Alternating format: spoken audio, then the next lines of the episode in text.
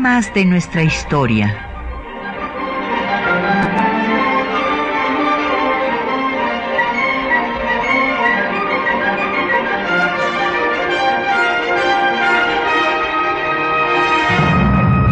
Un espacio que difunde el conocimiento del pasado para comprender nuestro presente. Programa a cargo de la maestra Patricia Galeana.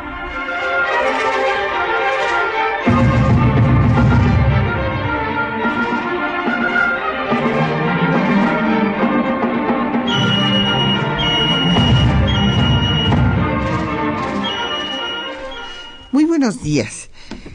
En el mes de marzo tuvo lugar el pronunciamiento en Ayutla, allá en Guerrero, en contra de Antonio López de Santana, el inefable personaje que después de haber sido realista pasó a ser trigarante, después iturbidista y después se convirtió en uno de los que derrocó al propio Iturbide. Y de ahí para el Real, como se diría, ¿verdad? De ahí en adelante se convirtió en el desideratum de la vida nacional porque era muy popular entre la tropa. Entonces, eh, pues tenía eh, el, la fuerza de las armas, dirigía a la gente y pues entraba y salía del poder en unas veces con una república federal, otras veces con las constituciones centralistas y finalmente gobernó sin constitución y por eso pues estableció una dictadura de 53 a 55 en que gracias a este plan de Ayutla pues va a cobrar dimensiones de ser un problema local, se va a convertir en un problema nacional y acabará con la era santanista. Y hoy vamos a dedicar el programa a ese tema y tenemos el gusto de que nos acompañe el maestro Rubén Ruiz Guerra. Siempre es un gusto para mí estar contigo y con tu público, Patricia. Muy buenos días a todos. Perdón. Muy buenos días, Rubén, qué bueno que estés aquí. Y bueno, pues el maestro Rubén Ruiz Guerra justamente es el autor de un texto sobre la revolución de Ayutla que les vamos a obsequiar esta mañana en el ejemplar de la Jornada de Historia de Occidente número 35, ininterrumpidas estas jornadas organizadas por nuestro muy querido amigo eh, doctor Luis Prieto, don Luis Prieto, no me va a regañar porque iba a decir que no es doctor, no, no, eh, no le hace falta el doctorado. Así es. En verdad hay algunos doctores que no lo parecen y hay otros que no tienen el doctorado, pero que lo son. Pues entonces en estas jornadas de historia de Occidente que por 35 años ininterrumpidas se han realizado allá en Michoacán, en Jiquilpan, pues eh, en el Centro de Estudios de la Revolución Mexicana Lázaro Cárdenas, con eh, que es ahora parte de nuestra universidad. Así es. Pues ahí está el texto del maestro Rubén Ruiz Guerra sobre la revolución de Ayutla. En estas jornadas, pues ustedes se van a encontrar también otros textos muy interesantes, pues sobre movimientos eh, políticos que van a ser de su interés. Eh, tenemos cinco ejemplares para ustedes de las jornadas y también tenemos cinco ejemplares de una cronología de la reforma liberal que va desde 1854 hasta 1876 de Raúl González Lezama, publicado por el Instituto Nacional de Estudios Históricos de las Revoluciones de México. Entonces, pues tenemos 10 ejemplares, así es que yo espero que a, alguno de ustedes les toque, a muchos de ustedes les va a tocar libros. Llámenos, tenemos como siempre a su disposición el 55 36 89 89 una alada sin costo 01 800 505 26 88, un correo de voz 56 23 3281, un correo electrónico, temas de nuestra historia, arroba yahoo.com.mx. En Twitter nos puede seguir en arroba temas historia y en Facebook en temas de nuestra historia UNAM y el programa queda en línea durante una semana en el www.radiounam.unam.mx. Pues sí, esta eh, revolución que inició en Ayutla como un problema local entre pues el cacique de la zona, don Juan Álvarez, y Santana, que decidió controlarlo y empezar a quitar a gente vinculada con don Juan de cargos claves como pues a Florencio Villarreal le quitó la comandancia militar de la Costa Chica, a Ignacio Comonfort le quitó la aduana de Acapulco para poner a los suyos, ¿verdad? Y entonces, pues este, esto inconformó a don Juan Álvarez, que eh, se rebeló y a través del plan de Ayutla combatió a Santana. Cabe recordar como introducción que eh, el señor Santana había mandado a la gente eh, más al exilio que al cementerio, digo, hay que, hay que reconocer. Y por eso, por ejemplo, pues estaba Juárez en Nueva Orleans, porque pues era eh, opositor a Santana, eh, después de haber sido gobernador de Oaxaca, estaba Ocampo, también en Nueva Orleans, después de haber sido gobernador de Michoacán, allá estaba Ponciano Arriaga, José María Mata. Entonces había logrado conformar Santana pues un bloque muy poderoso de personajes que ya habían tenido cargos de gran envergadura en la política nacional, pues en contra de él y, fuera. Y desde luego estos empiezan a organizar y Ocampo constituye la Junta Revolucionaria de Bronzeville y Ocampo le apuesta a que se levante el norte del país. Pero Vidaurri, como de costumbre, anda a que, que sí, que no, etcétera, etcétera. Y lo que es muy interesante es la participación de Juárez, que le apuesta al sur. Pues era su zona, le apuesta a Ayutla y se va a trabajar con los de Ayutla y bueno, se logra convertir este problema local en un problema nacional. Es muy interesante todo esto que estás diciendo, Patricia. A mí me parece que es muy importante ver cómo las distintas regiones del país han estado logrando conformarse con una cierta estructura de poder, no tanto política, sino de poder, unos cacicazgos muy fuertes en distintas partes del país, pero a la vez que eso se está dando, se está eh, eh, dando, está llegando al poder también una nueva generación de políticos con una perspectiva liberal de lo que debe ser la vida pública de este país. Políticos como Campo, ya lo mencionaste, como Juárez, como Ponciano Arriaga, que ya están partiendo de un principio más de la participación pública, de la división de poderes, de la eh, eh, eh, potenciación de las capacidades de gobierno locales en términos de ir construyendo un sentido nacional.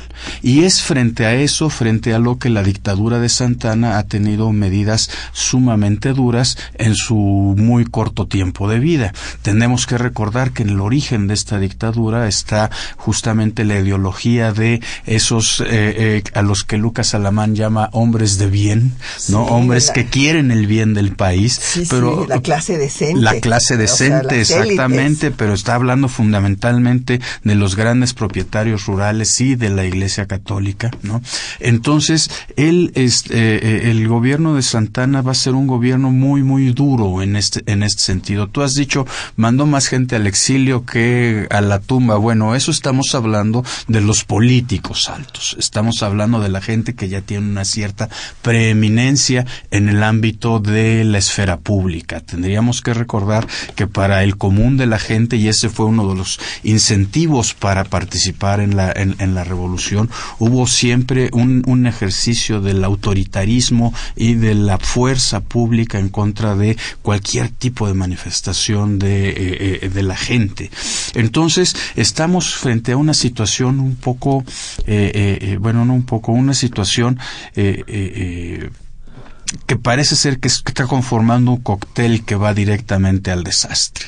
Un gobierno autoritario sin tener la capacidad para negociar con el entorno político con el que se está viviendo, el surgimiento de nuevas formas, de nuevas maneras de entender la vida pública y un descontento general que se va generalizando en la población. Es justamente todo esto lo que abonará a, como tú muy bien lo has dicho, un movimiento de orden totalmente local, en un momento determinado se va a convertir en un movimiento de orden nacional. Y es más un movimiento local que hace planteamientos muy generales. Si nosotros vemos el plan de Ayutla, el plan de Ayutla es un, es, es un programa no de gobierno, es simplemente decir vamos a deshacernos de esto y vamos a plantearnos cómo hacemos una nueva forma de gobernarnos. Esa es la gran propuesta de Ayutla, crear una, un nuevo mecanismo político para la organización política del país. Así es. Y, bueno, es mm, eh, muy cierto lo que comentabas.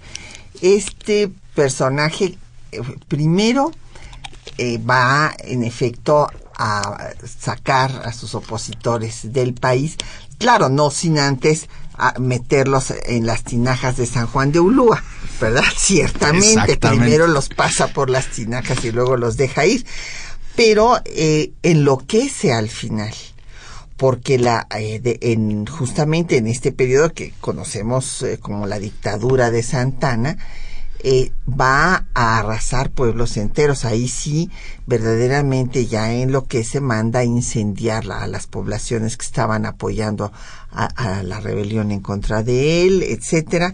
Eh, y sobre todo, pues se queda sin brújula, porque en este último gobierno lo había mandado traer Lucas Alamán que era como nuestros radioescuchas seguramente recuerdan, pues la cabeza más importante del Partido Conservador, como él mismo lo llamó, eh, para crear este partido que defendiera las tradiciones novohispanas, por utilizar una, recordar a O'Gorman que hablaba de las supervivencias novohispanas, y entonces eh, pues Alamán considera que después de la pérdida de más de la mitad del territorio nacional la única solución para México es el establecimiento de una monarquía pero que se necesita pacificar al país y que quien lo puede hacer es Santana. Entonces él escribe que es un mal necesario.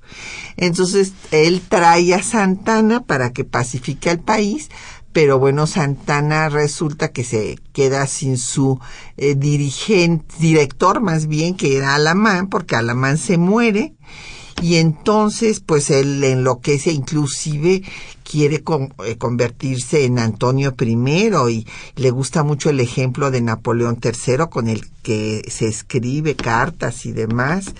Y, y bueno, este, pues este héroe del sainete, como le llamaba muy atinadamente Ocampo, enloquece, empieza a reprimir en forma terrible que no se había, no había hecho antes, tal vez porque tampoco había tenido la oportunidad, porque había estado, en fin, en otras condiciones, aquí estaba sin constitución, sin nadie que le pusiera freno a su autoritarismo, y eh, pues esto hace que venga la revolución que acaba con la era santanista y que llegue una tercera generación de liberales al poder.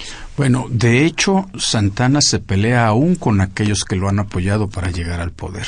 Ya en los últimos meses de su gobierno es un gobierno totalmente aislado, él ya está haciendo cosas que la gente que está a su alrededor no entiende, no acepta. Eh, eh, por ejemplo, cuando va él a combatir personalmente en Guerrero, ¿no? Deja ahí en un sobre cerrado, quién es el que puede ser su sucesor en el caso de que le pase a él algo, etcétera. ya actúa como monarca, actuando, por una parte actuando heredar, el poder. Exacto, un poco actuando como monarca, pero también eh, dejando muchos cabos sueltos en términos de institucionalidad eh, eh, política, ¿no? Entonces, y pero y eso le genera problemas y empiezan a separarse de él algunos de aquellos que habían acompañado a la man en esta propuesta de que él viniera a rescatar al país. Entonces, sí es un proceso en el cual el poder, como tú lo dices bien, enloqueció a este personaje. Así es. Vamos a escuchar una música que le viene muy ad hoc a Santana. Es eh, un cuarteto de cuerdas eh, de Zenobio Paniagua.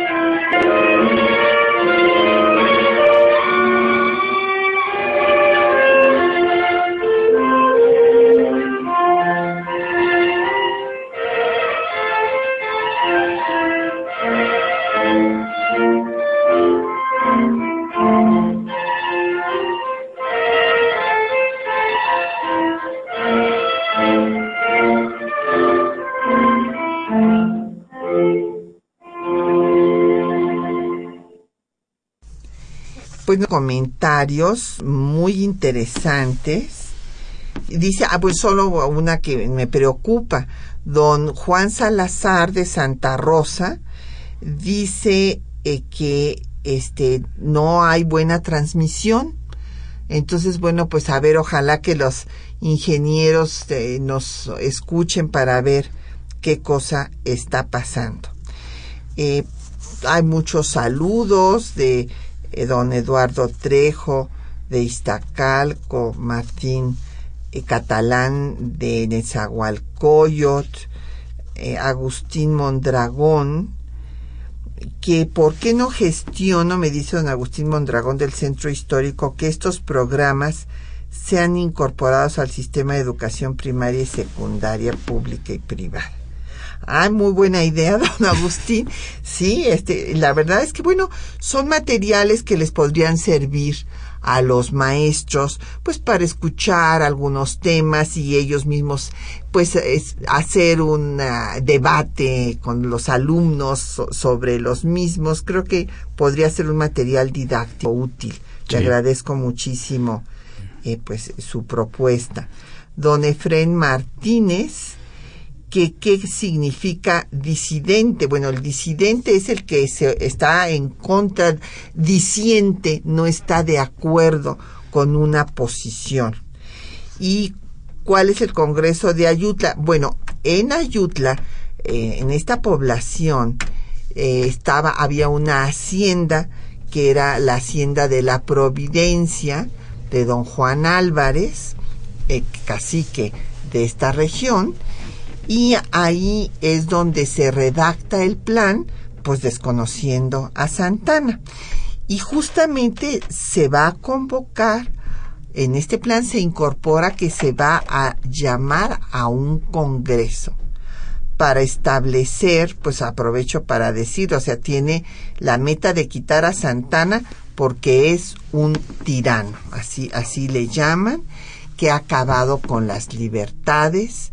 Ellos defienden las garantías individuales, las libertades de asociación, de expresión, también lo acusan de haber vendido, como se estaba en ese momento ya negociando la venta de la mesilla, entonces eh, de este hecho de no defender la integridad del territorio nacional. Y otra cosa también de lo que lo acusan es de que se hayan proliferado las ideas monarquistas y ellos eran eh, republicanos. Entonces, este, eh, pues en efecto se convocará a un congreso.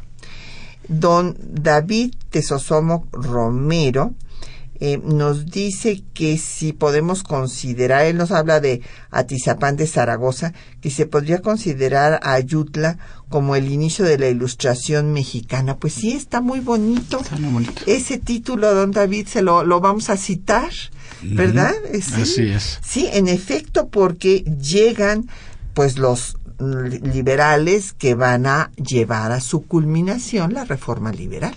Mira, ahorita que dices eso, yo no diría el inicio de, sino la cristalización de la ilustración. Sí. Porque es el momento en el cual todos aquellos mexicanos que se han venido formando ya dentro de las nuevas ideas a partir de la época de la independencia, ya un previo a la independencia, ya tienen un lugar fundamental en la construcción de la vida pública del país. Así es, eh, hay que ver que el liberalismo mexicano pues va eh, teniendo diferentes etapas o Exacto. estadios, ¿verdad? Eh, pues Hidalgo y Morelos van a tener el- las ideas de libertad que los llevarán a abolir la esclavitud, por ejemplo, ejemplo. y a independizarse de España, pero no a separar la a la iglesia y al Estado, por ejemplo. Por ejemplo. Ya la segunda generación de liberales, eh, Gómez Farías y Mora, van a tratar de controlar a la iglesia, pero no independizar a las dos instituciones, no separarlas, que es la idea de los liberales juaristas.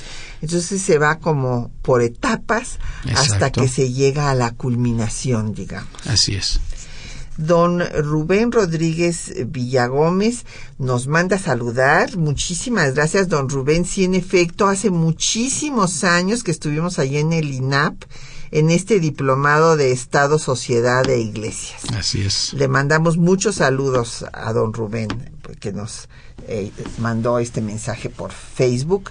Lo mismo que a Consuelo Whitstroll, que otro medio hay de conseguir la cronología de Raúl González, allá en la librería Salvador Azuela del Instituto Nacional de Estudios Históricos de las Revoluciones de México, que está en Plaza del Carmen 27, en San Ángel.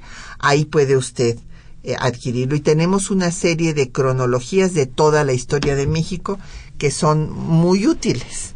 También les recomiendo la que hicimos para siglo XXI, que también la pueden ustedes conseguir. Bueno, pues entonces estamos en el inicio de este movimiento al que le apostó Juárez. Esto es muy importante porque hay que ver que su intervención tiene momentos decisivos, eh, tanto en el inicio como después para que eh, Juan Álvarez no acepte la negociación con los santanistas y que él ejerza la presidencia desde en Cuernavaca. Pero lo que es interesante también ver son otros aspectos, además de los políticos, que tiene el plan de Ayutla, que eh, vale la pena eh, explicar, que es el piden que se establezca un arancel general conocido como el Código Ceballos, aunque realmente no era propiamente un código, pero que es, acababa con las aduanas este, que ponían cada estado cuando se le ocurría, pues había que pagar por pasar los productos por su territorio y entonces este es un aspecto económico interesante. Esto es muy, muy importante. Justamente es una de las ideas centrales del movimiento liberal de la segunda mitad del siglo XIX mexicano. El terminar con esas instituciones que habían sido establecidas desde la época colonial era un mecanismo de recaudación eh, eh, de recursos muy sencillo, era algo así como pagar el IVA en cada venta, pues este era pagar el impuesto de la alcabala en, al entrar en cada una una de las distintas demarcaciones políticas. Durante la primera mitad del siglo XIX este había sido intentado ser eliminado, pero justamente por las necesidades económicas de la dictadura santanista es una de las medidas que se toman. Nosotros recordamos que eh, siempre eh, durante el siglo XIX los gobiernos mexicanos estuvieron pasando enormes penurias económicas desde la conformación inicial del Estado mexicano, no se tomaron medidas adecuadas para darle fuentes de ingresos adecuadas a los gobiernos, por eso se tenían que endeudar y por eso también eran muy endebles. Y entonces una de las cosas que hace el gobierno santanista es incrementar los impuestos de una manera impresionante. No solo es el recuperar, el, el, reponer las alcabalas, sino también, por ejemplo, aquel famoso impuesto a los animales de, compañía, y a, las ventanas y, a las y a las ventanas y a las puertas, e, exactamente, ¿no? Entonces era un intento por parte, había sido un intento por parte de la dictadura santanista de tener recursos propios, de allegarse recursos, mientras lograban las, terminar la negociación de la venta de la mesilla, que por ahí se hicieron de una buena cantidad de recursos. Pero, insisto, eh, esta propuesta de eliminar particular la alcabala era una fue una propuesta muy importante del grupo liberal mexicano de la segunda mitad del siglo XIX el facilitar el movimiento de las mercancías a lo largo y ancho del territorio nacional todavía era muy complicado las vías de comunicación eran muy difíciles pero ya cuando menos que en lo que se podía hacer de más fácilmente que era eliminar las barreras eh, eh, eh arancelarias, ¿no? las barreras de, de, de, pago de impuestos, cuando menos en ese sentido poder alimentar el, eh, eh, un mayor movimiento comercial. Así es, y bueno, es importante también mencionar, aquí la voy a hacer de abogado del diablo, porque bueno, aquí el diablo es Santana, entonces voy a hacer la de abogado del diablo. Hay que recordar también que este impuesto que acabas de mencionar, de las puertas, ventanas, animales, este, y plantas, inclusive, eh, fue un impuesto que se puso en Francia, pero que a quienes afectaba era a los más ricos. Porque obviamente las personas pobres, pues a veces tenían un solo eh, orificio por donde entraban y salían a sus humildes habitaciones, chozas. Así es. Y no tenían ventanas ni tenían tantas puertas como para pagar tantos impuestos. Entonces, esto realmente afectaba más a los ricos que a los pobres y por eso es que fue muy impopular. Porque los ricos sí tenían posibilidad de oponérsele a, a Santana. Y otra cosa que también eh, este, cabe recordar respecto a la mesilla es eh, la negociación tan difícil que tuvo que hacer Manuel Díez de Bonilla, que era su secretario de Relaciones, y que, no obstante que pues era de filiación conservadora y demás, pues uno tiene que hacerle reconocimiento independientemente de que esté de acuerdo o no con la tendencia ideológica del personaje. Y yo tuve la oportunidad de estudiar en el archivo de la Secretaría de Relaciones Exteriores todo el expediente que hay sobre el tema y hay que reconocer que Diez de Bonilla hizo un trabajo extraordinario de defensa del territorio nacional. Porque resulta que Gatzen quería modificar la frontera sur y bajarla a la mitad del actual estado de Chihuahua, nada menos. O sea, esa era su pretensión primera y quería quedarse con la Baja California, toda la península y también con el paso por Tehuantepec. Entonces la negociación realmente fue muy difícil y además no era lo mismo negociar con Estados Unidos en la posguerra, después de que ya nos habían invadido y ya le habían quitado a México más de la mitad de su territorio, que después, vamos, después de esa guerra, la negociación era mucho más difícil porque empezaban a movilizar sus tropas en forma amenazante, lo cual era una presión terrible. Entonces realmente, Diez de Bonilla les dio a los norteamericanos lo mínimo no les dio la Baja California, no modificó la frontera a la mitad de los estados del norte del país y solamente les dio el Valle de la Mesilla, que pues eran desde luego cien mil kilómetros cuadrados, pero bueno, era este valle eh, que ellos argumentaban que les era indispensable para que pasara su ferrocarril transcontinental desde eh, lo que originalmente era Estados Unidos hasta la costa eh, con el Pacífico y se les atravesaban las rocallosas, entonces tenían que bajar hasta el Valle de la Mesilla. Entonces, pues sí, les dio la Mesilla, pero hay que reconocer todo lo que querían y la situación pues ya tan vulnerable de México después de haber perdido la guerra pocos años antes y también les dio el paso por Tehuantepec, artículo octavo del Tratado de la Mesilla, donde se señalaba que se haría un tratado específico para el paso de ciudadanos, mercancías y tropas por Tehuantepec. es, es muy importante todo esto que está señalando. De hecho, después de la guerra entre los Estados Unidos y México, esta del 48-49, en la cual se pierde la mitad del territorio. Los norteamericanos estuvieron empujando de una manera muy importante a lo largo de toda la década de 1850 y todavía 1860, ¿no? empujando para poder obtener mayores concesiones en términos territoriales, pero sobre todo, y esto es muy importante lo que dijiste en términos de comunicación entre el este y el oeste. Ya con cuando los norteamericanos llegan a tener ya dos costas, una en el Atlántico y otra en el Pacífico, la gran necesidad es construir construir formas de comunicación entre la costa este, que es en donde estaba todo el gobierno, todo digamos la parte más pujante de la sociedad, y la costa oeste que les habría otras posibilidades de crecimiento económico, pero que además estaba la fiebre del oro que estaba desarrollándose en ese momento y que hacía indispensable la comunicación con el resto de los Estados Unidos. Sí, y a propósito, un tema que después tendremos que hacer un programa de estos, Rubén, desde ahorita te comprometo para bueno, que lo muy hagamos. bien. La cantidad, acaba de salir el año pasado eh, un libro de unos historiadores estadounidenses, Brian es uno de ellos, el otro no me acuerdo cómo se apellida, que hablan de los linchamientos de mexicanos en el área de California, precisamente para que los que no aceptaban irse y dejar sus tierras, los linchaban.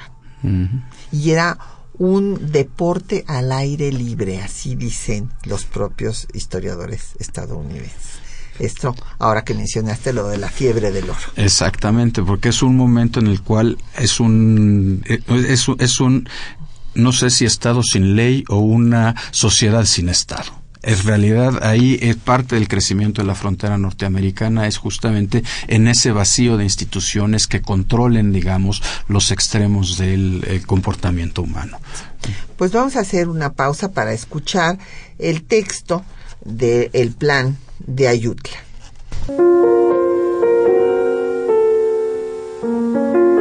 El 27 de febrero de 1854, el general de división Juan Álvarez se dirigió a las tropas a su mando desde la Providencia para hacer un pronunciamiento en contra del gobierno de Antonio López de Santa Ana. Escuchemos.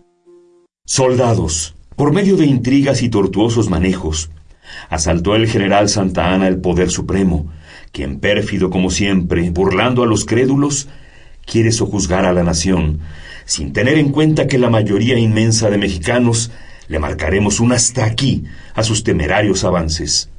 Valientes compatriotas, don Antonio López de Santa Ana, que a su arbitrio dispone de los destinos de nuestra patria, sirve de ciego instrumento a un partido que trabaja sin descanso por arrebatarnos esos preciosos bienes. Sí, sabedlo. Allá en México, donde por tanto tiempo imperaron los virreyes, quieren hoy establecer un gobierno indefinible, parodia ridícula del que nos agobió en añejos tiempos, aunque con peores tendencias.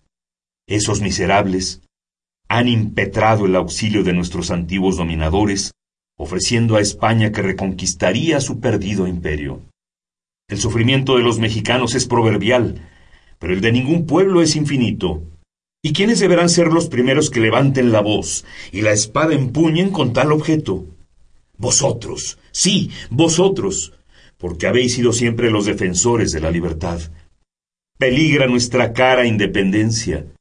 Quiere privársenos de la libertad y se pretende despojarnos hasta de la tierra que pisamos, donde nacieron nuestros hijos y reposan las cenizas de nuestros padres. ¿Y lo podremos tolerar? No. Juremos antes morir, siguiendo el heroico ejemplo del inmortal guerrero y tantos otros que sucumbieron por darnos patria. Posteriormente, el primero de marzo de 1854, el coronel Florencio Villarreal pronunció el Plan de Ayutla. Considerando que la permanencia de don Antonio López de Santa Ana en el poder es un amago constante para las libertades públicas, puesto que bajo su gobierno se han hollado las garantías individuales que se respetan aún en los países menos civilizados, que los mexicanos, tan celosos de su libertad, se hallan en el peligro inminente de ser subyugados por la fuerza de un poder absoluto, que sólo ha venido a oprimir y vejar a los pueblos recargándolos de contribuciones onerosas, sin consideración a la pobreza general, que debiendo conservar la integridad del territorio de la República, ha vendido una parte considerable de ella, sacrificando a nuestros hermanos de la frontera del norte, que en adelante serán extranjeros en su propia patria, que las instituciones son las únicas que convienen al país con absoluta de gobierno. Último, atender a independencia nacional se ha amagado de los mismos hechos de que los padres 820 para la libertad. claman y sostener hasta morir si fuere necesario el siguiente plan. Primero, en el ejercicio de Antonio López de Santa Ana y los demás como él hayan desde la confianza del pueblo o se opusieren al presente plan. Segundo, que haya sido adoptado por se convoque presente territorio, fijan al presidente de la República y le sirvan dejo durante un periodo. El interino quedará investido de amplias facultades para atender a la seguridad pendencial y a los de la administración. Quinto, a los que en sus funciones convocar eso extra, el cual se ocupe de constituir representativa popular. Octavo, todo lo que se oponga al presente plan, o que prestare auxilios directos o indirectos a los poderes que en él se desconocen, será tratado como enemigo de la independencia nacional. Noveno, se invita a los excelentísimos señores generales don Nicolás Bravo, don Juan Álvarez y don Tomás Moreno, para que, puestos al frente de las fuerzas libertadoras que proclaman este plan, sostengan y lleven a efecto las reformas administrativas que en él se consignan, pudiendo hacerle las modificaciones que crean convenientes para el bien de la nación. Ayutla, marzo primero de 1854.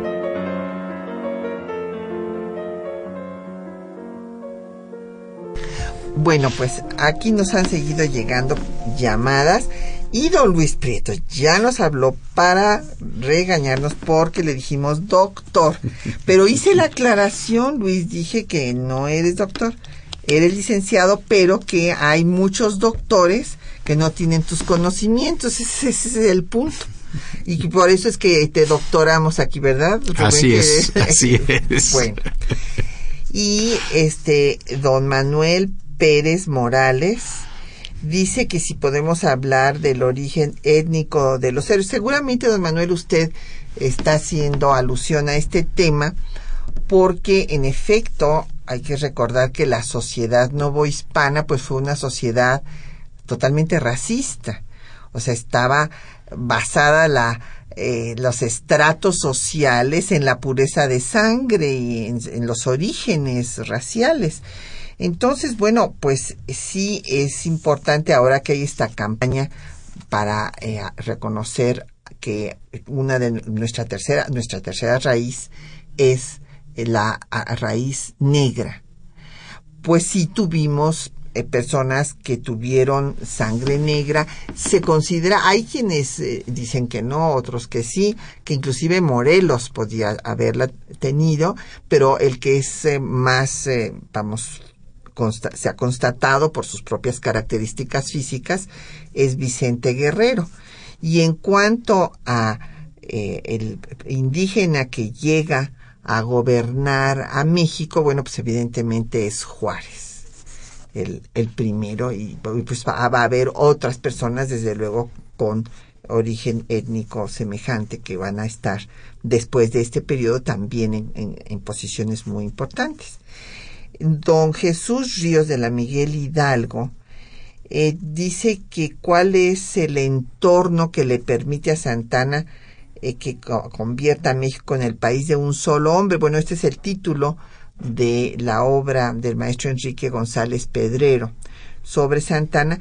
Y este es una buena discusión don Jesús si eh, pues el hombre y su circunstancia verdad eh, recordando a Ortega y Gasset eh, si México hubiera tenido consolidado su estado pues un estado nacional entendido como el Estado liberal de derecho, en fin, pues no hubiera podido existir un personaje como Santana, pero no lo tenía consolidado y por eso, pues el caudillo del ejército, el que tenía la fuerza de las armas, pues se convirtió en el desideratum eh, de la política por todos esos años. Justamente frente a la debilidad institucional aparece la figura de alguien que puede tener ciertos elementos de mayor poder o de mayor control sobre los factores de poder, el que, el que puede convertirse, el que puede sobresalir en un momento determinado. Pero también tenemos que recordar que frente a esa debilidad institucional de nuestro país, surgida de, de, la manera en que se hizo la independencia, eh, está el hecho de eh, la guerra con los Estados Unidos. Esta también tuvo una influencia, tuvo un papel verdaderamente eh, eh, no nos lo inimaginable para nosotros en términos de la creación de un estado de ánimo y sobre todo la desilusión frente a lo que puede ser el futuro del país. Una vez que se ha logrado la independencia, los mexicanos están seguros de que su país va a ser una potencia mundial de primer orden. O sea, no hay ninguna duda, va a ser así. En cambio, cuando termina la guerra con los Estados Unidos, lo que queda es la desilusión. Un trauma. Un trauma terrible.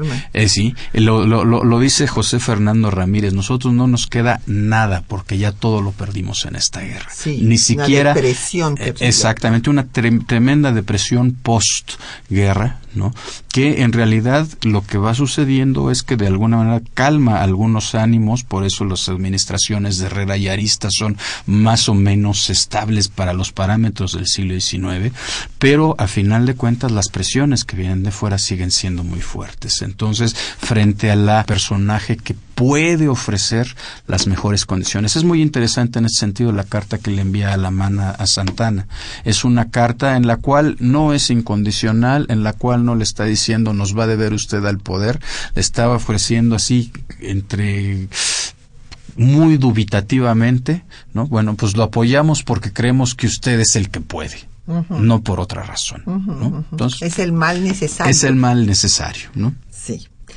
Y don José Guadalupe Medina de la Nezahualcóyotl nos pregunta que si el clero contribuía con algún pago de impuestos. No, de ninguna manera, don José. Imagínese cómo cree usted, eh, ni siquiera eh, hoy sigue sin pagar un solo centavo de impuestos.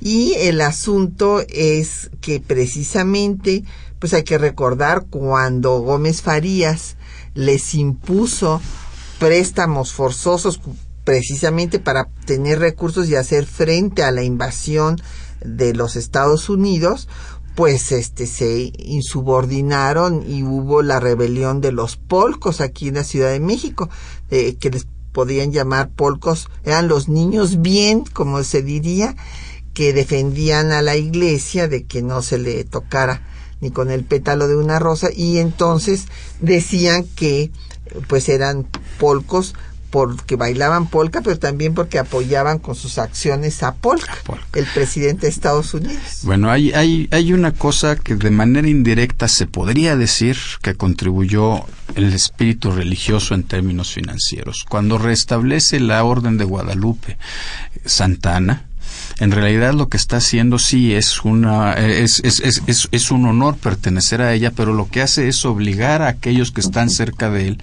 a que se incorporen, a que se acepten sus nombramientos como parte de la orden, pero a que paguen una buena cantidad de dinero para poder recibir ese honor y para poder comprar las eh, eh, las, condecoraciones. las, condecoraciones. que van a utilizar. Entonces, ese es uno de los mecanismos de eh, que va a utilizar Santana para obtener recursos y que también lo alejará de algunos de sus colaboradores más cercanos que no están dispuestos a pagar por ese honor. Y, y este, este mecanismo, después Maximiliano, le comenta a su secretario José Luis Blasio que qué lástima que no se podían poner a la venta las de condecoraciones porque a los mexicanos les gustaba mucho recibirlas. Pero bueno, parece que no tenía en mente la experiencia de Santana. Exactamente. Pues vamos a hacer otra pausa, pero ahora vamos a escuchar una poesía que se que hicieron allá los habitantes de Ayutla de los Libres en Guerrero el año pasado que se cumplían 160 años de que se había iniciado ahí en su territorio el movimiento que acabó con la era de Santana.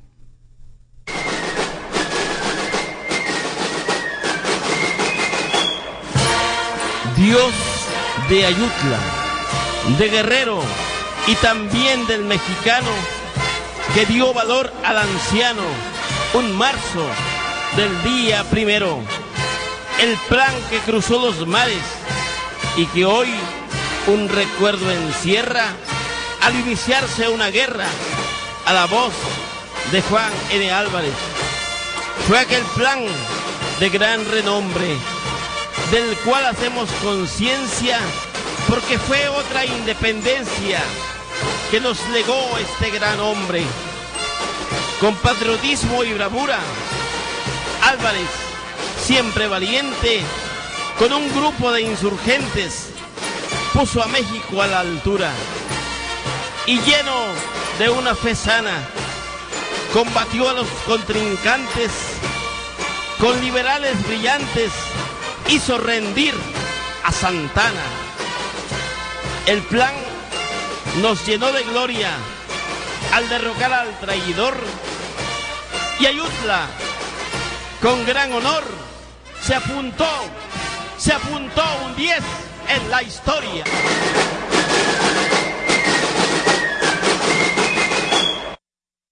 Bueno, pues ahí tienen ustedes. Muy contentos los habitantes de Ayutla festejando que de ahí se, que se sacaron 10 en la historia, como ustedes oyeron. Bueno, nos han llegado otras preguntas y comentarios.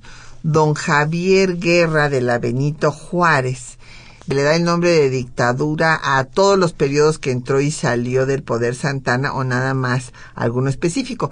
Se le da el nombre al último, don Javier, porque en efecto él entró y salió eh, de ocho periodos presidenciales y algunos autores hablan de que once veces, sí, pero es que entraba y salía a veces en el mismo periodo gubernamental pues porque a él lo que le gustaba, en esto Alamán lo describe muy bien. Dice que pues lo que le gustaba era la, aventura, estar en el caballo, en el lugar, este, según esto más expuesto, para que entonces todo el mundo dijera que era un héroe y que no resistía estar sentado en un escritorio tratando de administrar el gobierno. Entonces él le gustaba decidir quién, qué se hacía y quién lo hacía, pero irse después a su hacienda de manga del clavo o al encero y no estar gobernando. Entonces se le llamó dictadura al último periodo porque se iba a hacer una constitución, finalmente no se hizo nada y él gobernó con facultades extraordinarias. Exactamente, esa es la explicación.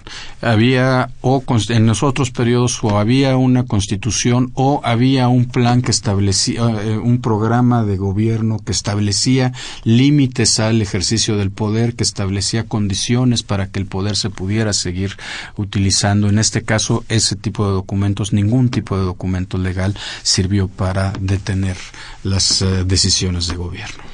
Y después también don Javier nos comenta que por qué se buscó a Santana si había otros personajes que podrían haber ocupado la presidencia como el propio Nicolás Bravo, como Almonte o Luis de la Rosa.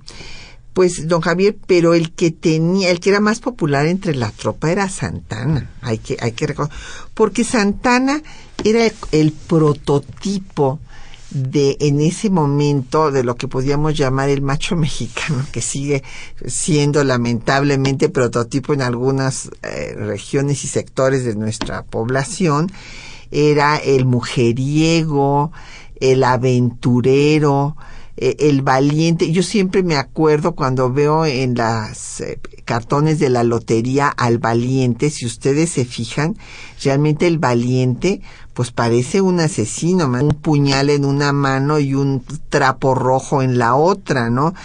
Pero eh, esto, el jugador, le gustaban los juegos este de, ¿cómo se llama? de gallos, todas estas cosas, pues que eran muy populares en la época para la tropa, digamos, y eh, Nicolás Bravo, pues en un momento dado, esto es interesante mencionarlo, no estuvo de acuerdo con Ayutla, pero después murió envenenado junto con su esposa y los rumores achacaron a Santana este envenenamiento, pues no se tienen las pruebas.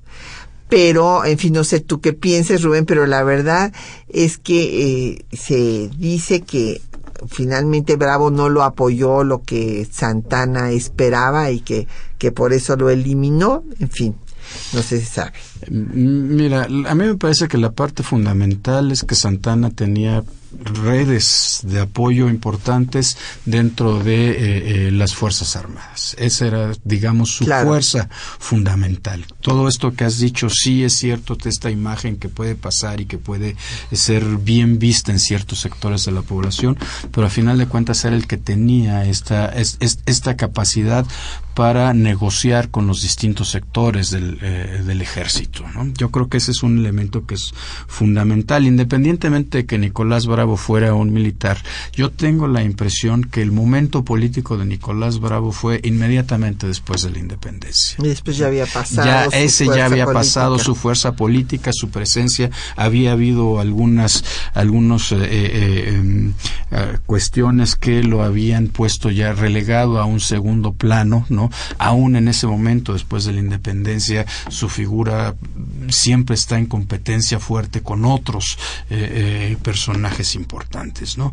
En cambio, hay otros de los que se están mencionando que son netamente civiles, ¿no? Entonces, bueno, está faltando esta parte del vínculo con, el ejército. Y Juan Epomuceno Almonte en ese momento todavía está un poco fuera de la estructura política interna del país. Él ha estado más bien haciendo, momento todavía no ha pasado al primer plano que sí ocupará ya en la década de 1860. Claro, porque precisamente por sus eh, gestiones diplomáticas y demás, logra colocarse, ganarse la confianza eh, tanto de Napoleón III como sobre todo de Maximiliano, porque Maximiliano lo ve como el menos reaccionario del grupo de conservadores que le ofrecen la corona y por eso es que eh, le tiene más afinidad con él. Y bueno, Luis de la Rosa, bueno, pues sí, no tenía la fuerza del ejército y por lo tanto no podía enfrentársele a Santana. Es como cuando eh, le echa en cara Mora a Valentín Gómez Farías que no hubiera controlado a Santana, pues es muy injusto de parte de Mora, porque Gómez Farías era un civil, no tenía el ejército, ¿cómo iba a poder controlar a este señor? Imposible. Y eh, nos habló también Juan Salazar, que si ahora se cobra más impuestos a los pobres que a los ricos. En fin, bueno, pues es una cuestión que yo no soy experta en el asunto, pero pues sí, siempre acaban acabamos pagando más los que estamos cautivos, ¿verdad? Exactamente y que no hay problema si se es doctor o no se es doctor, lo importante es el conocimiento. Muy bien, don Juan, de acuerdo. Bueno, aquí en la universidad sí tenemos que pugnar, pugnar por eh, los que están aquí, este, pues dando clases en la investigación y demás. Eh, Guillermina Castillo nos manda saludos, muchísimas gracias. Alejandra Ramírez Rodríguez de la Gustavo Madero, le agradecemos sus comentarios, lo mismo que a don Agustín Alcaraz de la Benito Juárez. Y bueno, pues ya para concluir, hay que recordar cómo estuvo el triunfo militar de Ayutla, porque pues Santana, cuando eh, se rebelan, pues rápidamente arma a cinco mil hombres y se va a combatirlos y llega a Chilpancingo donde pues entra y es todavía recibido con aplausos y demás, pero en Acapulco se topa con que no puede derrotar a Ignacio Comonfort en el fuerte de San Diego, entonces como no lo puede derrotar trata de sobornarlo, pero pues eh, Comonfort no acepta el soborno, entonces pues definitivamente se regresa y todavía aquí lo reciben con un arco de triunfo, pero pues empieza a cundir el movimiento por todas partes, o sea, en el norte el gobernador Juan José de la Garza en Tamaulipas se une a Ayutla y así se van uniendo por todas partes del país, en el eh, pues sur en Michoacán, en Michoacán, Epitacio Huerta y Manuel García Pueblita también se derrotan a los santanistas y toman Morelia. Todavía Santana inventa un plebiscito para ver si se queda o no se queda y según él gana el plebiscito y entonces dice que se va a quedar pero Vidaurri en el norte finalmente reacciona y toma Monterrey, claro, se convierte en es el cacique del lugar, el gobernador y comandante de la zona, y ante esto pues ya Santana se da cuenta que por todas partes ya no va a poder controlar esto, nombra un triunvirato, se va y este desde luego pensaba regresar y echa su manifiesto desde Perote y parte para Sudamérica en el barco Iturbide el 18 de agosto de 1855 y en octubre eh, Juan Álvarez asume la presidencia en Cuernavaca. Es muy importante esto que ha señalado del surgimiento de distintos focos revolucionarios a lo largo y ancho del país, porque esto va a caracterizar, va, va a dar el curso a lo que vendrá después, que serán las negociaciones, los jalones y tirones entre los distintos sectores liberales justamente. y eso ya será en la etapa de una nueva, eh, eh, el inicio de una nueva etapa en la historia del país. Es muy importante Ayutla porque es lo que destapa, es lo que inicia lo que será la reconstrucción total del país en términos de construcción de una nación, construcción de una institucionalidad política, constitución, construcción de un proyecto nacional. Así es, y ahí también tiene otro lugar muy importante Juárez, porque Juárez está al lado de Álvarez como su asesor y no permite que Álvarez, que no tenía realmente aspiraciones de ser presidente de México, a él le interesaba regresarse a dominar su, su zona. Y hace que no acepte negociar con los santanistas. Y esto también es muy, es muy importante. Pues muchísimas gracias al maestro Rubén Ruiz Guerra por estar aquí con nosotros, compartiendo sus conocimientos y su tiempo. Y agradecemos a los compañeros que hacen posible el programa, Juan Stack y María Sandoval en la lectura de los textos, en el control de audio Socorro Montes, en la producción Quetzalín Becerril, eh, tuvimos en los teléfonos el apoyo de Erlinda Franco con don Felipe Guerra y Patricia Galeana. Se despide de ustedes hasta dentro de ocho días.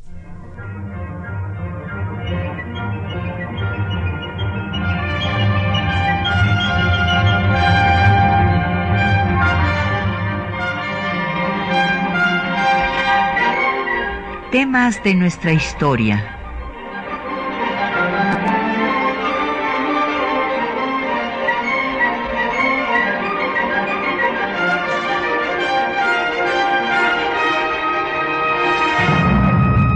Un espacio que difunde el conocimiento del pasado para comprender nuestro presente. Programa a cargo de la maestra Patricia Galeana.